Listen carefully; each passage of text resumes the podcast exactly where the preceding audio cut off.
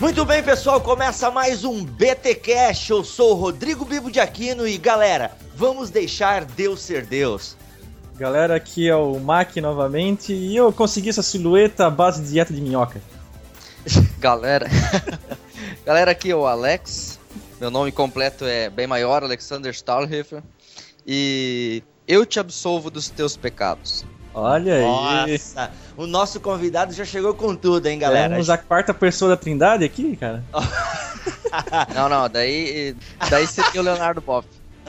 Pode crer. Pessoal, vocês perceberam que hoje tem uma pessoa diferente gravando o podcast com a gente. A nossa voz também está diferente porque o BTcast está evoluindo para a gravação através do Skype. Isso mesmo, o Mac está lá no conforto da sua casa, eu estou aqui no conforto da minha e o Alex, o nosso convidado, está no conforto da casa dele. Alex, tu é de que cidade mesmo, cara?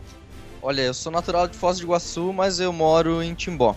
Bacana ó. Mora em Timbó e está participando deste BTcast de número 16. Mas, pessoal, é o seguinte: este BTcast, que é da série Gigantes, ele é a segunda parte do BTcast de número 15, onde a gente começou a falar sobre é, Lutero. Na verdade, é, vocês sabem que o propósito da série Gigantes é trazer um grande personagem da história da igreja e falar um pouco da vida dele. Só que para falar de Lutero, falar da vida de Lutero, não tem como sem falar da história da reforma. É por isso que na primeira parte deste podcast ou deste episódio da série Gigantes, a gente focou só na pergunta: como aconteceu a reforma? E falamos muito pouco sobre a vida e obra de Lutero.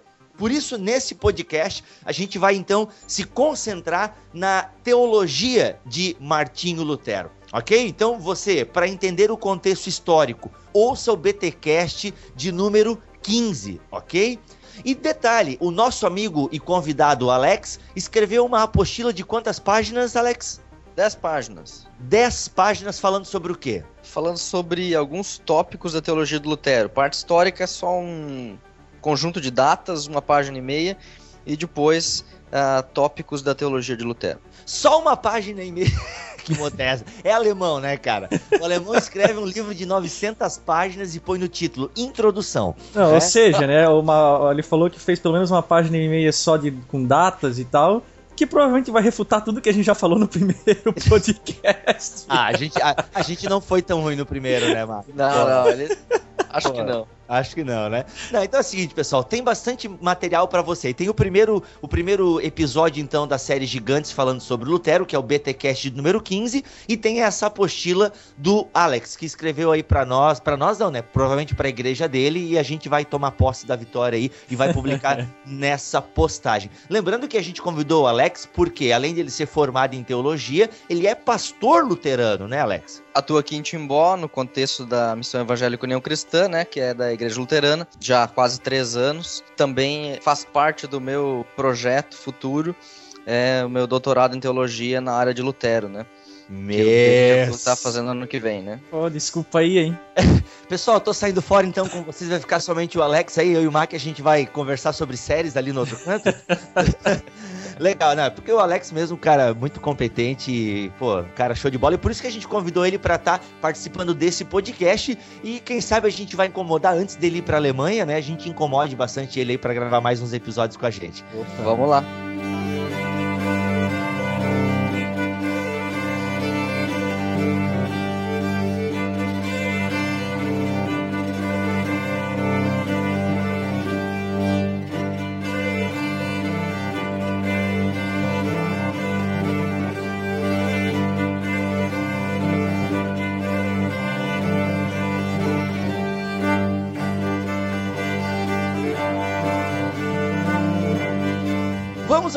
Interessa então, pessoal. A gente, para começar a falar um pouco da teologia de Lutero, eu queria resgatar um pouco a questão da dieta de Worms. Por isso que o Mac fez aquela piada sem graça que ninguém entendeu no início do podcast, né? Não é dieta de minhoca, mas é a dieta de Worms. Alex, tu lembra um pouco para nós aí da, da dieta de Worms e tal, algum contexto? O que, que pode falar pra gente aí? O que eu acho interessante dessa dieta, particularmente, é a maneira com que Lutero responde a pergunta das autoridades a respeito do renegar ou não as suas, os seus escritos. E a rapidez com que ele faz isso. De um dia para o outro, ele teve tempo, porque realmente a, a vida dele estava em jogo nessa dieta. Era para ele questão de vida ou morte. A fé dele realmente foi questão de vida ou morte, porque a gente sabe qual foi a resposta dele, né? Uhum. É, inclusive essa resposta vai estar desfilando aqui nesse podcast. É como tu bem disse, uh, ele, quando ele foi chamado foi em 1521, se eu não me engano a coisa estava pegando fogo, né? O trem da reforma já estava no trilho, não tinha como parar. E ali ele é chamado, então ele é questionado, ele tinha que praticamente negar o que ele vinha escrevendo, o que ele vinha defendendo, porque como a gente disse no, no podcast passado, o cara ataca o, a mina de ouro da igreja, que era a questão das indulgências. Então assim, ao atacar essa mina de ouro, é, o cara mexe no bolso de muita gente, e quando ele é chamado nessa dieta, o camarada, ele pede para pensar um pouco, e quando ele volta, ele dá esse discurso maravilhoso. Mas se meus erros forem provados pelas escrituras,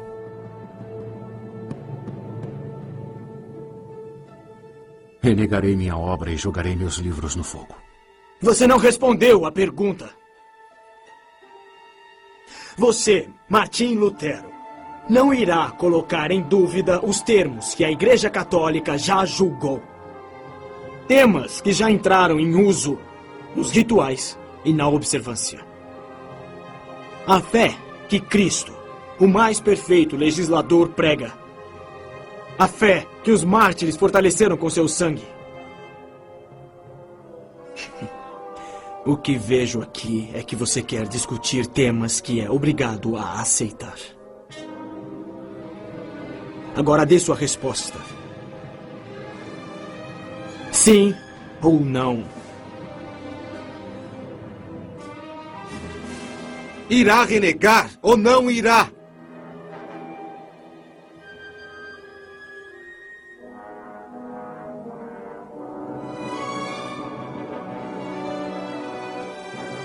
Se Sua Majestade e os outros desejam uma simples resposta, eu respondo. A menos que eu seja convencido pelas Escrituras e pela razão simples, e não por papas e concílios que tantas e tantas vezes se contradisseram. Minha consciência permanece cativa à palavra de Deus. Ir contra a própria consciência não é certo e nem é são.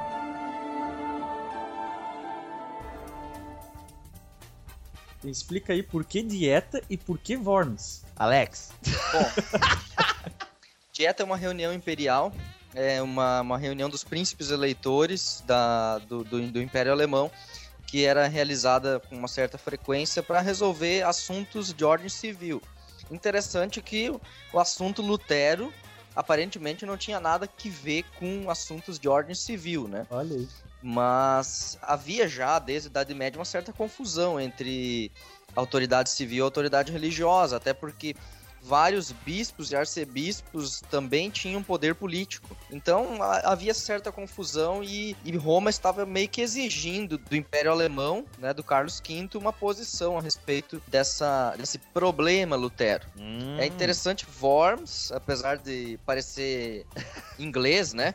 Worms, né? Mas é Worms porque é uma cidade na Alemanha, né, que tem esse nome. Falando um pouquinho de contexto, uhum. lembrando que em 1518, então três anos antes, Lutero já havia iniciado os debates com o Caetano, né, o cardeal Caetano lá em Augsburg. Ali já começaram alguns debates que iriam culminar em 1521 com a dieta de Worms. Não teve um que era o de é, Heidelberg? Heidelberg, é, é a disputatio, né, a, dispu a disputa lá, lá, em Heidelberg, mas aí teve mais, teve um, um, pouco mais de profundidade teológica ali, né, já em Worms é, foi mais uma confissão de fé. 21 é a data do cativeiro babilônico da igreja e na dieta de Worms já estavam escritos os principais textos reformatórios ali. Além do cativeiro babilônico, da Igreja das Boas Obras, também já estava escrito, liberdade cristã. O hum... cerne da teologia dele já estava já já escrita.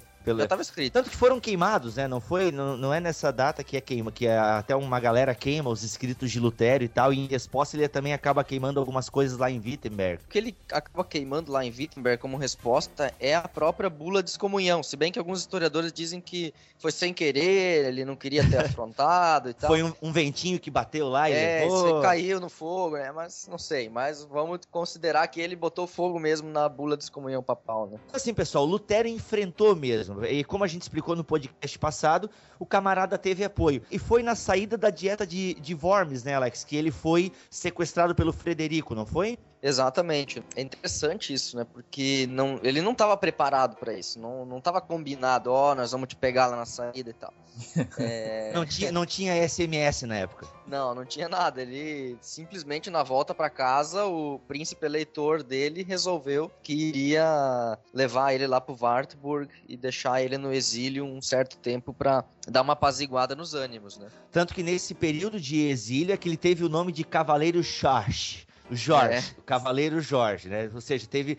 O nome foi mudado Seu... e ele ficou, acho que foi dois anos em preso ali, né? Aproximadamente isso é. aí mesmo. Ele teve tempo que ele traduziu a Bíblia ali, né? Traduziu uhum. o Novo Testamento e o, o, Antigo Testamento ele foi traduzindo depois fora. Que só foi em 1930 alguma. 1930, 1530 alguma coisa, Exato. né? Legal. 34, se não me engano. Por ali. Então, é assim, pessoal, e nesse período foi. É, tu falaste agora na questão da, da escritura, isso foi uma coisa fantástica que Lutero começa a fazer, ou seja, ao traduzir diretamente do, do grego e do hebraico as escrituras, acho que até o, a Bíblia grega que ele utiliza é de um material preparado pelo próprio Erasmo o humanista Exato. Erasmo e tal, que foi um, um, um, maior pensador, digamos assim, no período de Lutero, preparou um, um, escrito grego da Bíblia e tal, e Lutero então se apropria desses escritos e começa é até legal uma dica para você que está nos ouvindo.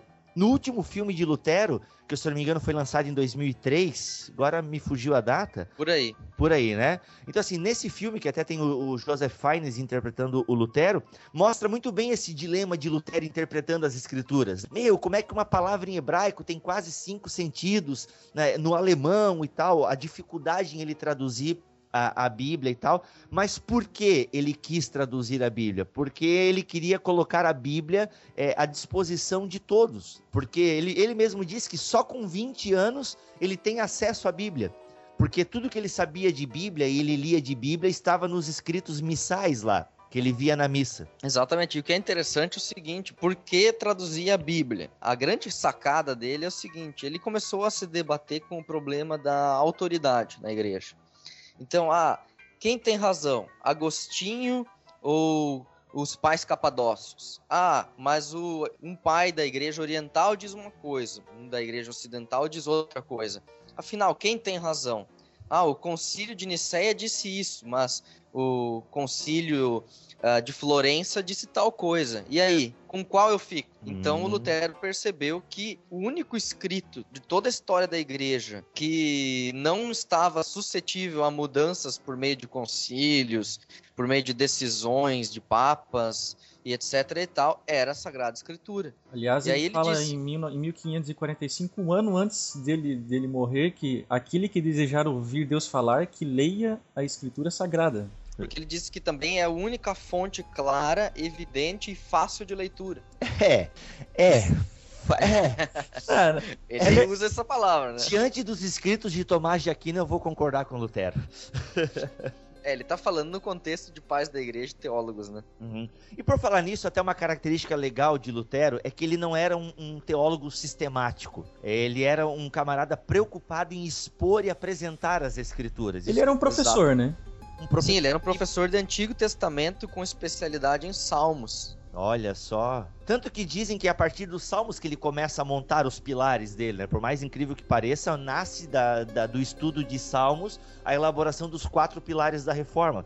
Pelo menos eu vi isso no site luteranos.com.br. Ah, mas tem, tem grande verdade nisso sim. Porque ele escreveu muito sobre salmos, ainda que em português a gente não tem quase nada. O que é uma pena, né? Uma pena mesmo.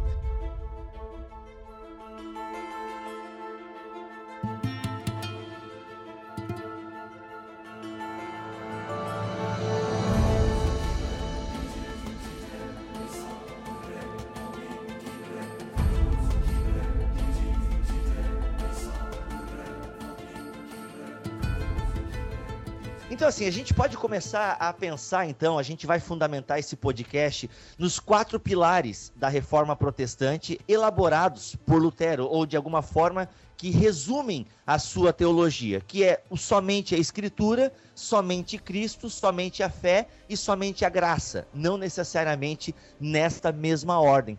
E como a gente está já entrando nesse assunto da Escritura e tudo mais, a gente pode começar a falar da importância da Bíblia para o ministério e desenvolvimento da reforma protestante.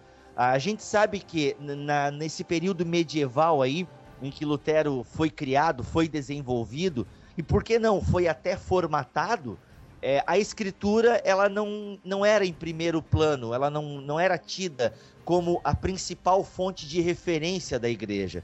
Naquele período existia a tradição, a tradição estava em pé de igualdade com a escritura. E é isso que Lutero, de alguma forma, começa a atacar como somente a escritura. Não que ele negasse a tradição. Se eu não me engano, Lutero aceita pelo menos três dos quatro grandes o concílios. O, até o quarto. Até o quarto, né? Então, assim, os, os quatro grandes concílios, que eu não vou me aventurar agora a falar, mas vou arriscar então. Que é o de Niceia, o de Constantinopla, o de é, Calcedônia. Calcedônia e Éfeso, ou Éfeso e Calcedônia, que são esses quatro principais concílios, ele aceita. O que Lutero quer dizer com somente a escritura é a questão de que a escritura é a norma normans, que seria a norma que está acima de toda norma. É, ou seja, e, e os concílios são o que? normas derivadas, que derivam da escritura. Então ele quer colocar o que? A centralidade da escritura na vida da igreja. Justamente por causa dessa questão ah, o Papa Fulano diz uma coisa e o Papa Beltrano diz outra, e os dois são ex-cátedra. Eles, da cadeira de Pedro, emitem coisas que são certas para a fé. Pô, mas um diz que a justificação se dá por obras e outro se diz que dá por batismo. Ué, como é que funciona esse negócio? Hum, aquilo, é, que então... a gente, aquilo que a gente falou até no podcast passado, Mac, que tinha dois papas, né? Isso. É, a crise da igreja, não no período de Lutero, mas já antes de Lutero, uma briga de papa, um papa em, em Avignon e outro em Roma, Exatamente. e toda aquela, aquela brigalhada toda, ou seja, Segundo a igreja... grande cisma, né? Isso. A igreja estava em crise, porque não tinha uma referência clara. Exato, e a questão da escritura é interessante também, o referencial que Lutero utiliza para a leitura da escritura e também para a definição do que vai ser feito na igreja. Bem diferente do que muita gente pensa, Lutero levava a tradição em alta estima. Então, por isso, ele diz assim: olha, vocês podem ficar na igreja com tudo aquilo que não for claramente contra a escritura. Aquilo que a escritura não dá um parecer claro, utilizem a moral simples, vamos dizer assim, a, o bom senso. Hum. Então, várias tradições, por exemplo, vestes litúrgicas, liturgia de culto, é, coisas assim que a escritura não diz claramente alguma coisa a respeito daquilo, o, a, a reforma luterana permaneceu. Enquanto que outros grupos é, da, da, da reforma foram mais radicais nesse sentido e disseram: não, a gente só vai fazer aquilo que está na Escritura Sagrada e ponto final. Olha então, só. Lutero tinha um, é, uma leitura um pouco mais positiva da, da tradição da igreja, né? E olha só, além dos motivos que nós já elencamos aqui, para que Lutero dê importância para a escritura, está no fato também de que no período de Lutero surgem os espiritualistas, é, os entusiastas, que diziam ouvir a Deus, Deus falar e tal. Então Lutero, de alguma forma, também já quer condicionar a fala de Deus à Escritura. Ou seja, o Espírito não fala sem a palavra, o Espírito fala através da e na palavra.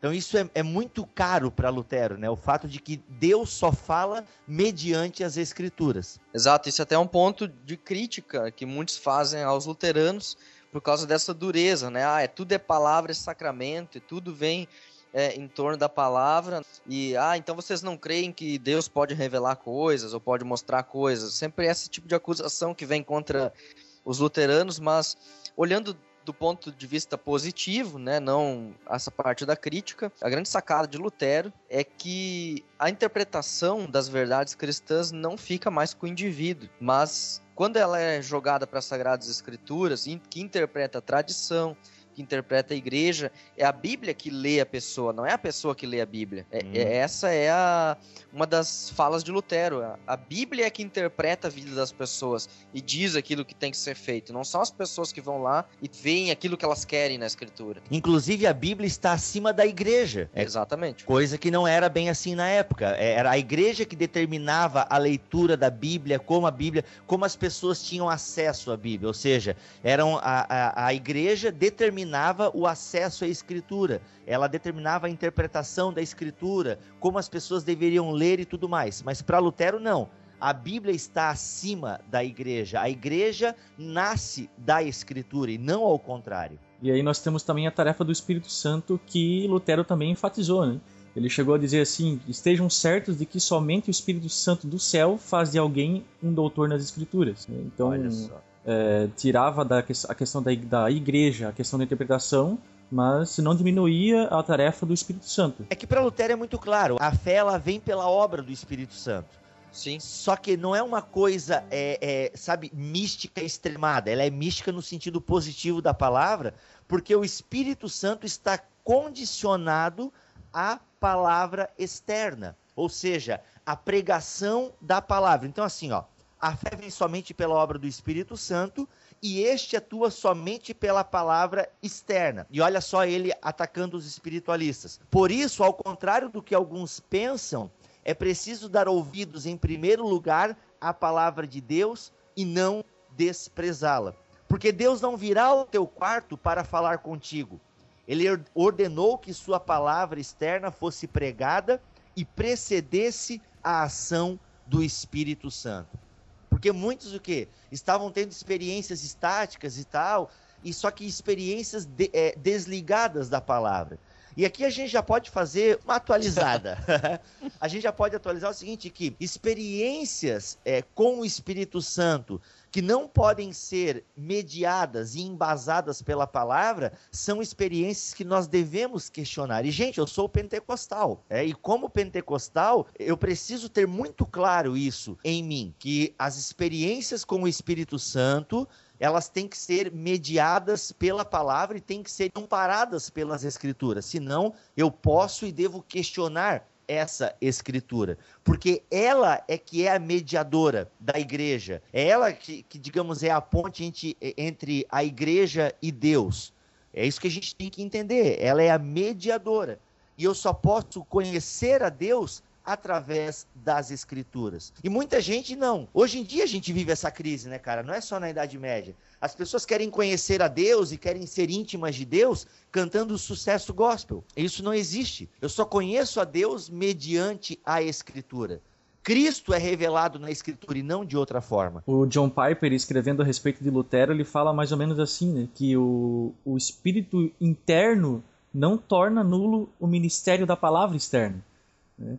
O espírito não duplica aquilo para que o livro foi designado, ou seja, no- novamente reforçando isso que a gente vem falando aqui, que a palavra externa, ou seja, a Bíblia Sagrada, ela é que rege as doutrinas, o nosso modo de viver, né? não anula algumas coisas, mas tudo deve estar subordinado à palavra de Deus. Para Lutero é muito claro, é sempre através do ouvir da palavra. Até eu vou ler um trecho aqui da teologia do Paul Altos, é, que ou Althaus, que de- define bem isso aí. Ó. Não devemos imaginar como os sectários que Deus nos conforta imediatamente sem sua palavra. Atividade do Espírito Santo no coração, por isso, depende sempre do prévio ouvir da palavra externa. Isso significa que o Espírito Santo não fala nada, exceto a palavra externa. Não há novas revelações. Ele torna a palavra externa poderosa em nós. Ele dá à palavra externa poder para que atue no coração. Assim, a ação interna do Espírito no coração está completamente presa à palavra externa. E aqui ele mata a questão.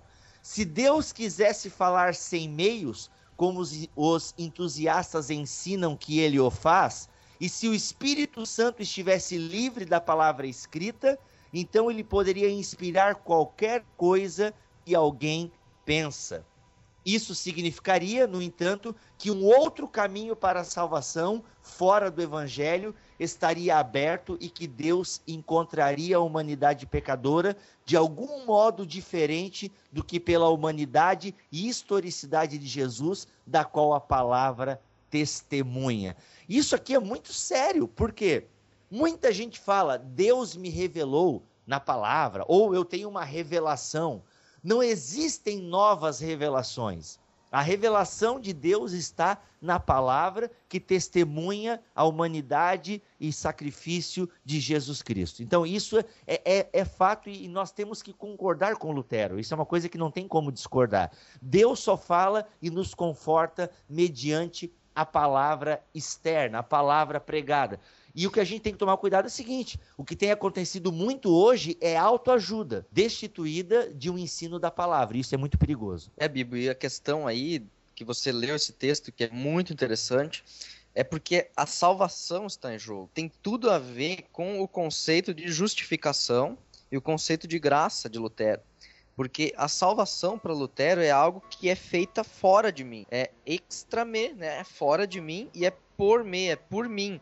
Seja, Cristo morreu fora de mim. Ele morreu lá na cruz, lá em Jerusalém, lá no ano 30 e pouco. Né? Não foi, não foi aqui agora nesse momento. Essa esse ato histórico de Cristo só pode ser para mim porque a palavra escrita e mediada pelo Espírito Santo torna este ato histórico concreto hoje para mim. Essa é a grande verdade. Porque como é que você vai saber que Cristo morreu por ti? Somente através da Escritura. Você não vai ter uma revelação de Cristo vindo pro alto e dizendo para ti, ó, oh, eu morri por ti. Ele já deu escritura, por que ele faria isso? E aqui pra gente encerrar o solo escritura, uh, é interessante o seguinte também, que Lutero fala como seria bom se a comunidade inteira, porque Lutero defendia o sacerdócio de todos os crentes, então todos poderiam ler a palavra, interpretar a palavra, claro, tendo como eixo hermenêutico o, o, o Vas Cristo Tribet lá, né, o que promove ou o que prega Cristo e tudo mais. Só que é o seguinte, ser, é, Lutero dizia que como seria bom se toda a igreja é, julgasse é, os seus pregadores, em última análise, que ela nem precisasse dos pregadores porque tamanha fosse a intimidade de toda a comunidade com a Escritura. E isso é outra coisa que vale completamente para nós hoje, onde cada vez mais as heresias crescem no nosso meio, porque o povo simplesmente não conhece as escrituras. Então o camarada pega o microfone da igreja, fala asneira e a galera recebe, dá glória a Deus, bate palma, pula num pé só, porque não sabe que o cara tá falando abobrinha. É, tem a ver também com a questão do ministério para Lutero, né? Foge um pouco do nosso assunto. Não, vamos embora mas é essa questão do ministério que aparece bem claro na Confissão de Augsburgo, né? De que ninguém deve pregar sem chamado regular. É, isso significa que ninguém deve ir para frente da congregação pregar a palavra, a menos que tenha sido examinado, Olha que tenha só. sido aprovado pela comunidade. Né? Então ah, não é o cara chegar lá e dizer tenho agora um negócio para falar aqui. Isso entra naquela, a, a, naquele ensinamento bíblico sobre as qualificações né, que um pastor ou, ou, um pregador precisa ter uh, ah, para dirigir a sua congregação, para estar à frente da sua congregação. Isso é importantíssimo. Isso é bíblico, né? Isso é bíblico. Então tá, pessoal, vocês viram a importância da questão da escritura para Lutero. Ela, ela surge justamente para isso para perpetuar a pregação dos apóstolos. Então, ela o que? A escritura é um memorial permanente da pregação apostólica em forma escrita. Então, assim, isso torna as congregações mais independentes dos seus pregadores. É o que a gente estava falando ali. Então, como o Alex falou, o pregador tem que ter essa avaliação, esse aval da comunidade, ser avaliado pela comunidade. Isso é bíblico, como o Mac bem lembrou. Só que assim, e como é que então a igreja vai se preservar de falsos mestres? A partir do momento que essa igreja, que essa comunidade estiver embasada na palavra. Então assim, por isso é necessário que congregações não dependam absolutamente dos pregadores mas tenham uma posição na qual possam criticar e corrigir seus pregadores. A escritura possibilita isso. Isso é um sonho para mim. ter uma comunidade, eu ir pregar numa comunidade, aonde irmãos possam me questionar, porque eu sou falho, eu posso errar numa pregação. E alguém me chama assim, ó, Bibo, de acordo com a escritura, eu penso que, e a gente tem uma conversa sadia, né, e um crescendo com o outro. Isso é fantástico. Existe até um registro nas escrituras do pessoal de Bereia, né? Exato. Que já fazia isso, né? Até o Paulo chegou a elogiar eles em função desse, dessa, eh, desse fato de que eles examinaram, né? Isso, desse fato de que eles examinavam tudo que Paulo falava com as escrituras sagradas. É, isso é fantástico e fundamental. E pessoal, a gente pode falar, né? O, Alex estava falando sobre a questão da fé que vem de fora. A gente pode entrar na questão do sola fide para Lutero, que é uma coisa fantástica e ela meio mistura também com sola gratia e tal. Sola fide, sola gratia, Alex, manda aí.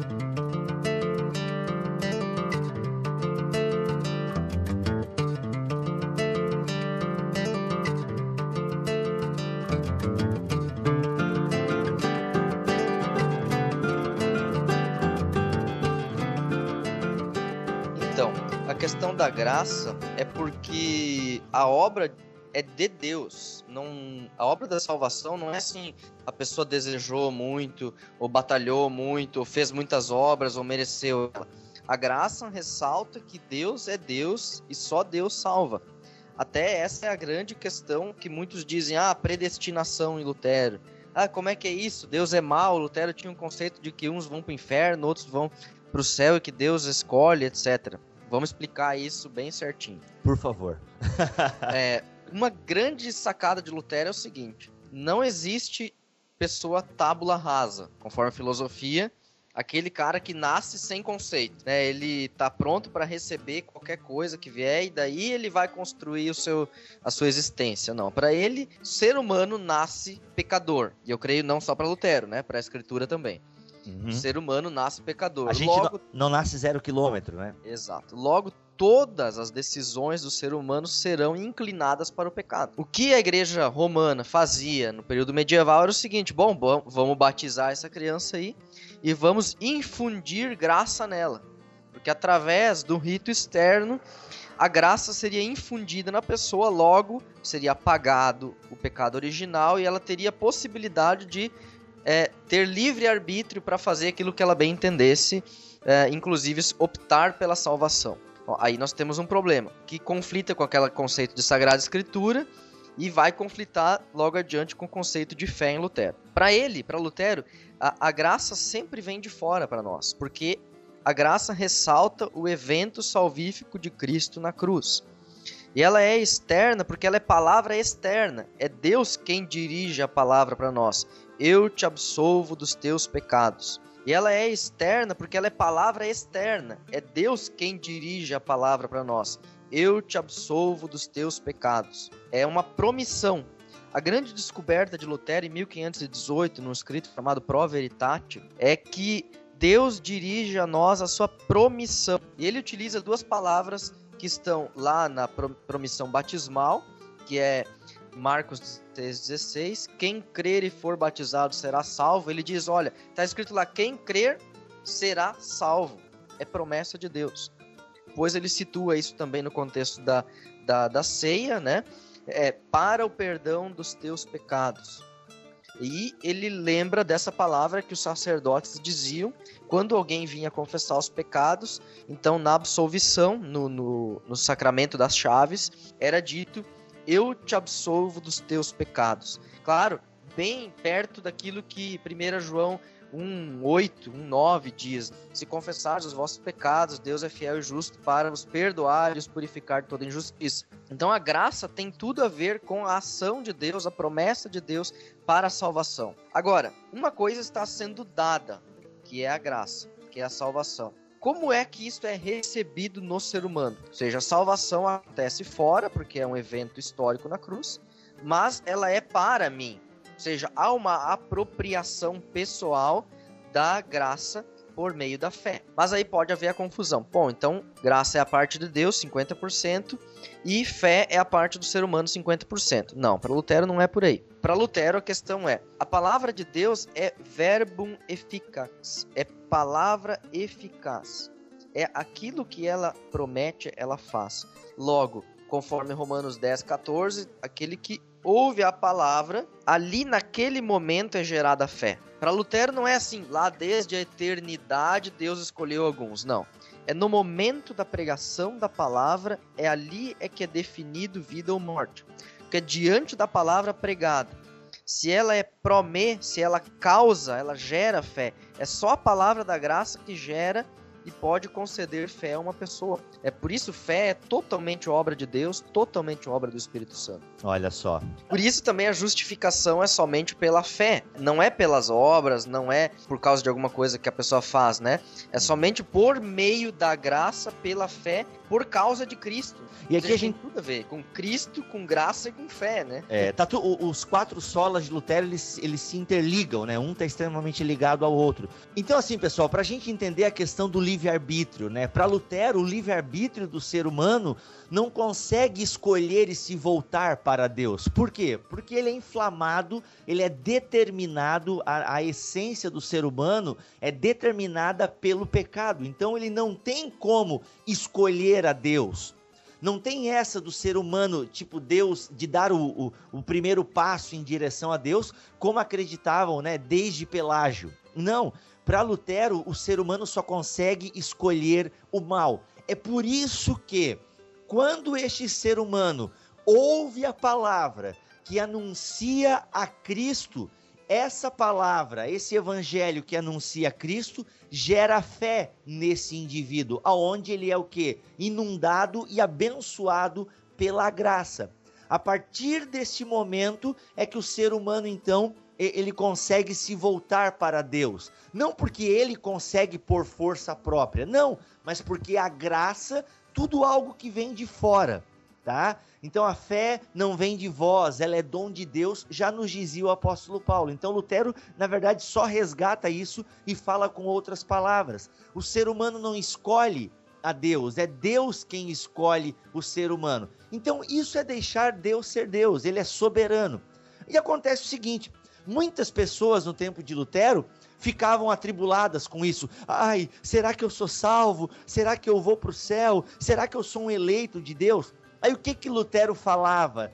É, falava para amenizar e dar um consolo para essas pessoas. É, ele até tem um conselho muito famoso que ele dá para Bárbara Liskirchen. Ele diz o seguinte: eu vou até ler aqui o que Lutero aconselha, porque muita gente pode estar nos ouvindo agora e pensando: meu, será que eu sou um eleito de Deus? Meu, será que eu vou para o céu? Meu, meu e meu. Olha só o que ele fala para Bárbara aqui. Quando tais pensamentos a assaltam, você deve aprender a perguntar a si mesma: Por favor, em que mandamento está escrito que eu deva pensar sobre esse assunto e lidar com ele? Quando parecer que não há tal mandamento, aprenda a dizer: Sai daqui, maldito diabo. Ele é bem claro, né? Você está tentando fazer com que eu me preocupe comigo mesma. Mas Deus declara em todos os lugares que eu devo deixá-lo tomar conta de mim. A mais sublime de todas as ordens de Deus é esta: que mantenhamos diante de nossos olhos a imagem de seu Filho querido, nosso Senhor Jesus Cristo. Todos os dias, ele deve ser nosso excelente espelho, no qual contemplamos o quanto Deus nos ama e quão bem, em sua infinita bondade, ele cuidou de nós ao dar o seu Filho amado por nós. Desse modo eu digo, e de nenhum outro, um homem de fato aprende a lidar adequadamente com a questão da predestinação. Será evidente que você quem crê em Cristo. Se você crê, então será chamado. Ou seja, quem fica muito preocupado, às vezes, né, com a questão da predestinação, já pode ser um indício de que você é chamado. Porque quem não é chamado, quem não é eleito por Deus, não tem essa preocupação. É claro que essa preocupação excessiva também pode denotar falta de confiança naquilo que Cristo fez. Então, assim, não fique. Muitas pessoas ficam habitoladas e me perguntam, e né, o Alex com certeza deve enfrentar isso na comunidade, bem como o Mac. Meu, será que eu sou salvo? Será que eu sou eleito? Vamos pegar esse princípio de Lutero. A Bíblia não manda a gente ficar preocupado com esse tipo de coisa. Algo que eu sempre digo para as pessoas, principalmente no contexto de Santa Ceia, se tu crê, tu tens. É, é uma palavra que Lutero disse, eu não lembro exatamente qual o contexto dela, mas é que reforça a questão da promissão de Deus. Se tu crê, tu tens. Ponto final. Olha e aí as só. pessoas dizem, mas tá, mas como eu creio? Bom, se tu confessa Cristo Jesus como teu Senhor e Salvador, como diz a palavra de Deus em Romanos, se tu crê com o coração e confessa com a boca para a salvação, então tu tens. Não tem que ficar botando dúvida. Então a gente pode sim ter certeza da salvação. Lutero falava de certeza da salvação. E a certeza da salvação não está em mim mesmo.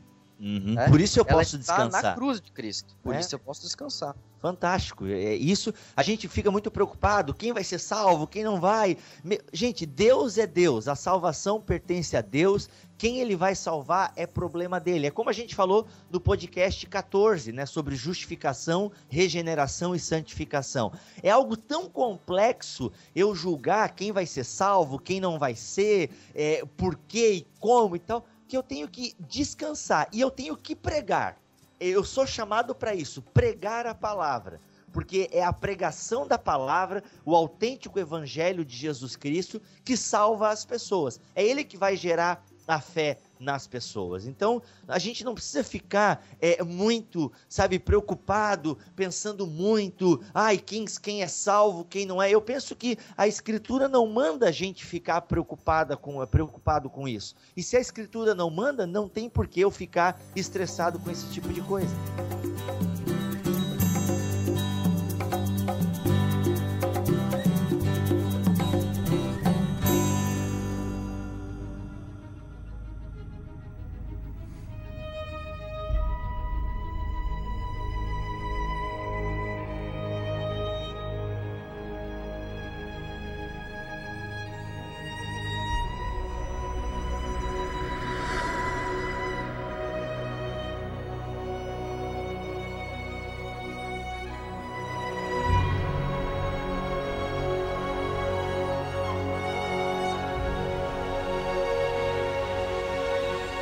Esse assunto que a gente tratou até aqui, a gente tem que conectar ele necessariamente com Cristo. Não adianta falar de escritura, não adianta falar de graça, fé, justificação sem falar de Cristo, porque para Lutero não é possível desconectar a salvação da pessoa de Cristo. A salvação só é possível por causa da obra de Cristo na cruz. Isso foi colocado depois Uh, diante das controvérsias na, na Confissão de Augsburgo, no quinto artigo, por causa de Cristo. Ou seja, você só pode receber graça, só pode acolher em fé, por causa da obra de Cristo na cruz. Não porque eu quis, não porque eu mereci, não porque eu fui bonzinho, ou porque eu me esforcei, ou porque eu busquei, ou porque eu li as Escrituras muito, muito, muito. Até tem essa questão. Muitas pessoas vivem uma religiosidade cristã, mas não vivem para Cristo e por Cristo. Isso seria a gente entrando até seria a teologia da glória, Alex? Essa questão de as pessoas viverem e, e, e com seus próprios esforços e acreditarem serem salvas pelos próprios méritos. Tem a ver com a teologia da glória? Eu creio que sim, Bibo, porque a, a, teologia da glória é aquele desejo de viver lá no, nas alturas, né? Viver fora, desconectado da realidade, desconectado da pessoa de Cristo. Mas essa desconexão entre a pessoa de Cristo e a obra de Cristo, ela é muito comum em vários movimentos, seja movimentos mais entusiastas, sejam movimentos mais é, liberais ou ligados à área social, etc. Por quê? Por um lado, a pessoa de Cristo é desconectada da obra porque se deseja a obra, né? se deseja as bênçãos materiais de Cristo, se deseja a salvação, o perdão dos pecados, a vida eterna, se desejam os dons espirituais, quer-se uma experiência, mas não se quer o Cristo crucificado. E aí se desconecta dele, né? Aquela velha história, não é o Espírito Santo que está pregado na cruz. É, é, é, Cristo que foi morto na cruz. Uhum. É, isso é central, né? Lembrar que Cristo foi morto na cruz. E no outro espectro dessa discussão tem essa desconexão entre Cristo e a obra, por exemplo, naqueles, como eu já falei, da graça infusa no batismo, que creem que ah, só pelo ritual do batismo há salvação. Ah, o simples tomar santa ceia é pílula para perdão de pecados. O, ou então outros um pouco mais espiritualistas no sentido, ah, eu vou sempre à igreja, eu não falto um círculo de oração, eu tô em todas as reuniões espirituais, eu leio a Bíblia, não sei o que, mas falta Cristo. E se falta Cristo, falta tudo. Falta tudo. Ele é o centro. E, a- aí é o seguinte, pra gente aprender com isso, pessoal, a gente cai na questão dos méritos, é tudo pelos méritos de Cristo. Eu não posso trocar piedade por salvação. É, Exatamente. A vida religiosa não é salvação. Salvação é por causa de Cristo, pela graça, por meio da fé. É isso. A, a nossa vida espiritual. Eu vou orar ao Senhor porque Cristo me salvou. Eu vou ler a Escritura porque eu quero conhecer mais sobre o Cristo que me salvou. Uhum, boa. Eu vou ir à igreja, eu vou ter comunhão com os crentes porque eles foram salvos por Cristo e eu me sinto irmão deles. Uhum. E aliás, é, Jesus já confrontou isso na época dele, né? Qualquer um que faz uma leitura superficial da Bíblia já vê isso nos famosos fariseus, né? Essa questão da salvação pelas obras, de querer, Exatamente. de achar que as, ah, tudo que se faz, tudo que eles faziam obtinha algum mérito, né? Pô, Deus, olha aí, né? Olha só o que eu estou fazendo e tal.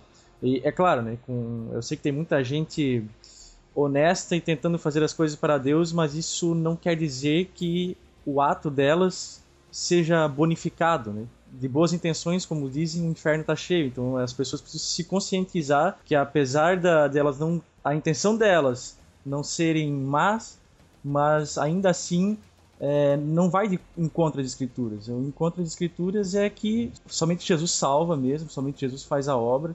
E a gente não tem nenhum mérito para com Deus com as nossas obras, somente pela fé mesmo. Justo, que é uma fé que vem de fora e que só nasce a partir da pregação da palavra, que é a condição para que o Espírito Santo haja. Meu, é tudo amarrado, né, cara? É fantástico. Claro que é tudo amarrado. Então, assim, a gente vive numa geração que quer buscar a Deus, que quer ter intimidade com Deus, só que estão buscando o caminho errado. Por quê? Vamos falar a questão, a questão do louvor, do sentimentalismo. As pessoas estão buscando Deus através do louvor. E o louvor é uma parte importantíssima na liturgia cristã. Só que Lutero quis deixar isso bem claro para nós, resgatando o princípio da Escritura, que eu só encontro Deus mediante Cristo. Não existe outro caminho que aponte para Deus que não seja Cristo. Eu conhecer a Cristo. E aqui vou ser redundante. Como eu conheço a Cristo? Mediante a palavra. E eu até quero ler aqui mais um trecho do Paul Althaus, que ele fala, é, é, é muito fantástico. Por esta razão, seu pensamento decisivo sobre Cristo é que Deus tem aberto seu coração a nós na pessoa, atividade e história de Jesus Cristo. E aqui eu enfatizo e abro um parênteses. Aonde nós temos registrado a pessoa, a atividade e a história de Jesus Cristo? Na palavra. E assim nos deu certeza a respeito do que ele sente a nosso respeito e a sua intenção para conosco. Ou seja, qual é a intenção? Deus é por nós. E depois ele complementa o seguinte: isso é o novo sentido e a importância da divindade de Cristo para Lutero. Cristo é o espelho do coração paterno de Deus, no qual Deus aparece a nós. Podemos dizer que antes de Lutero, a igreja e seus teólogos estavam preocupados com o divino em Cristo. Eles olhavam para a natureza divina, sua vida divina e pelo significado divino e de sua expiação. Lutero, no entanto, olhou e achou Deus, o próprio Pai, na pessoa de Jesus Cristo. Aqui, enfatizando a humanidade e o sacrifício de Cristo. Então, o único caminho para Deus, quem revela o amor de Deus e a verdadeira comunhão com Deus, só nascem num relacionamento com Cristo. Exatamente, Bibo. Eu acho que essa, essa, essa tua fala aí sintetiza bem tudo aquilo que a gente já vinha falando. Meu, pessoal, cara, muita informação, entende? A gente, para nós que estudamos pro podcast, é muita informação, para você que está ouvindo, é muita informação.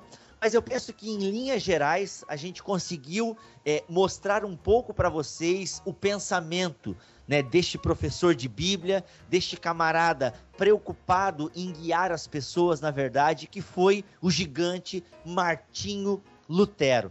E assim, pessoal, a gente poderia falar, explorar ainda mais os conceitos de lei evangelho, a questão da interpretação, não é mesmo, Alex? A interpretação ou as interpretações que, é, que Lutero fez da escritura, até explicar o porquê que Lutero tinha é, em baixa estima a epístola de Tiago, explicar um pouco essa questão, enfim, lei e evangelho, interpretação das escrituras, os quatro princípios e pilares da reforma poderiam ser mais explorados e tudo mais, mas nós não temos tempo, a gente quer manter um podcast aí de aproximadamente uma hora, mas como a gente sempre diz, o BTcast ele serve como uma porta de entrada. Aqui a gente traz tudo em termos gerais. Cabe a você correr atrás, pesquisar. A gente indica livros. Inclusive a gente vai indicar agora os livros que nós utilizamos para fazer este podcast. De minha parte, eu quero indicar a Teologia de Martinho Lutero, de Paul Althaus,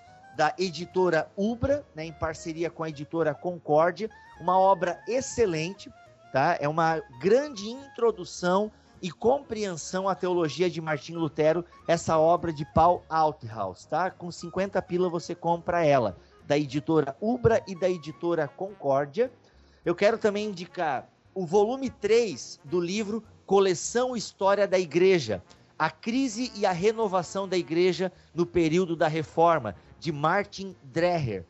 Na verdade, se você tiver condições, compre a coleção inteira. É uma ótima história da igreja, escrito por um cara que sabe falar sobre a história da igreja. O volume 3 ele aborda a questão da reforma. E tem ainda Teologia dos Reformadores, da editora Vida Nova, do autor Timothy George. Cara, uma obra assim, se você quiser ter um panorama sobre os principais reformadores, como Lutero, Ulrich Zwinglio, João Calvino, Menos Simmons. Daí ele aborda ainda a questão da validade permanente da reforma, ele aborda o contexto né, a, da teologia e a vida espiritual na Baixa Idade Média. Vale muito a pena. Teologia dos Reformadores, de Timothy George, da editora Vida Nova. Também eu... quero recomendar alguns aí que eu utilizei na preparação. A Teologia de Martim Lutero, do Oswald Bayer, obra publicada pela editora Sinodal preço agora não sei dizer, mas deve estar na faixa dos 40 e poucos reais. Também quero me recomendar,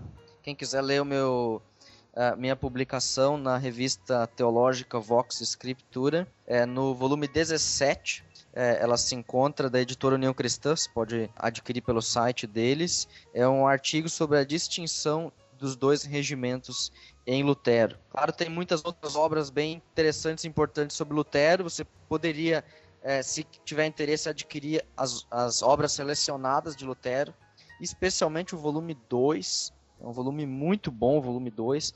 Tem todas as obras principais é, do início da reforma ali de 1521. Poxa, é. que droga, eu tenho, eu tenho um e o 4. o 4 é. é legal porque tem o da, do servo-arbítrio, né? Claro, e o trabalho do Euler. É. Bom, Vai lá, Mac. Eu tenho aqui duas obras, uma delas O Cristianismo através dos Séculos, edições Vida Nova. O autor é o Early Carnes. Temos aqui do John Piper um livro chamado O Legado da Alegria Soberana, da Shed Publicações, que é um livro bem legal que fala sobre os três maiores expoentes aí, Agostinho, Lutero e Calvino. Show de bola. Galera, esse foi mais um BTcast, foi tivemos aí a primeira gravação via Skype. Olha, sofremos, hein, galera, mas deu certo, né? Haja gravação... coração. Não, na verdade é o seguinte, haja conexão. Haja conexão, né? Os caras baixando filme aqui, né, enquanto fazendo a chamada. sacanagem, sacanagem. Muito legal, pessoal. Mas, Alex, foi legal ter você aí com a gente, cara. E te prepara, antes de tu ir pra Alemanha, a gente vai te incomodar bastante. Ah, e com o Skype vocês podem me incomodar lá também. Olha Pô, é aí. verdade, né? Aí sim, haja conexão. Dependendo do fuso horário, né? É Na madrugada, né? A gente faz o quê? é, que, que a gente faz entre a meia-noite e as seis da manhã? É, Absolutamente é, nada. Eu nem sei qual Fica que é a diferença. Né? Tu sabe a diferença, o fuso horário, Alex? Quatro horas. Quatro horas? Ah, dá, dá. Na verdade, a gente faz a noite aqui, tu se vira lá na Alemanha. Afinal, é tu que vai estar tá lá só estudando. A gente trabalha, bate cartão. Tu só vai estar tá estudando lá, só, só estudando na Alemanha. Só, só isso. Básico. Legal, pessoal. Eu sou o Rodrigo Bibo de Aquino e volto no próximo BTcast, se Deus quiser e assim permitir. Valeu, galera. Aqui é o Mac. Tamo junto. Valeu, galera. Aqui é o Alex e qualquer hora dessa apareço por aí de novo. Valeu.